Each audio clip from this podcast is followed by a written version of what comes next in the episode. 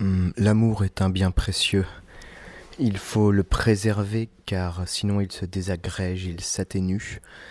Et la beauté du jeu est peut-être de le jouer malgré le fait qu'on sait quelque part qu'il est perdu d'avance. Mais c'est la beauté de l'amour, c'est-à-dire que l'amour est un, un pari. On parie sur sa durée, on parie sur son éternité, même si on sait que l'éternité dans l'amour est une notion assez galvaudée et euh, relative, on peut le dire.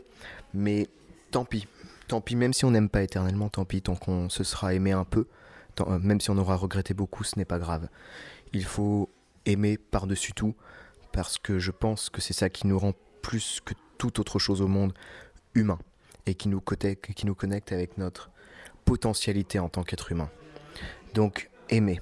Aimer même si c'est perdu d'avance, aimer même si ce n'est pas perdu d'avance, aimer dans tous les cas. C'est peut-être une des plus belles choses qu'on puisse faire encore aujourd'hui. C'était Thomas.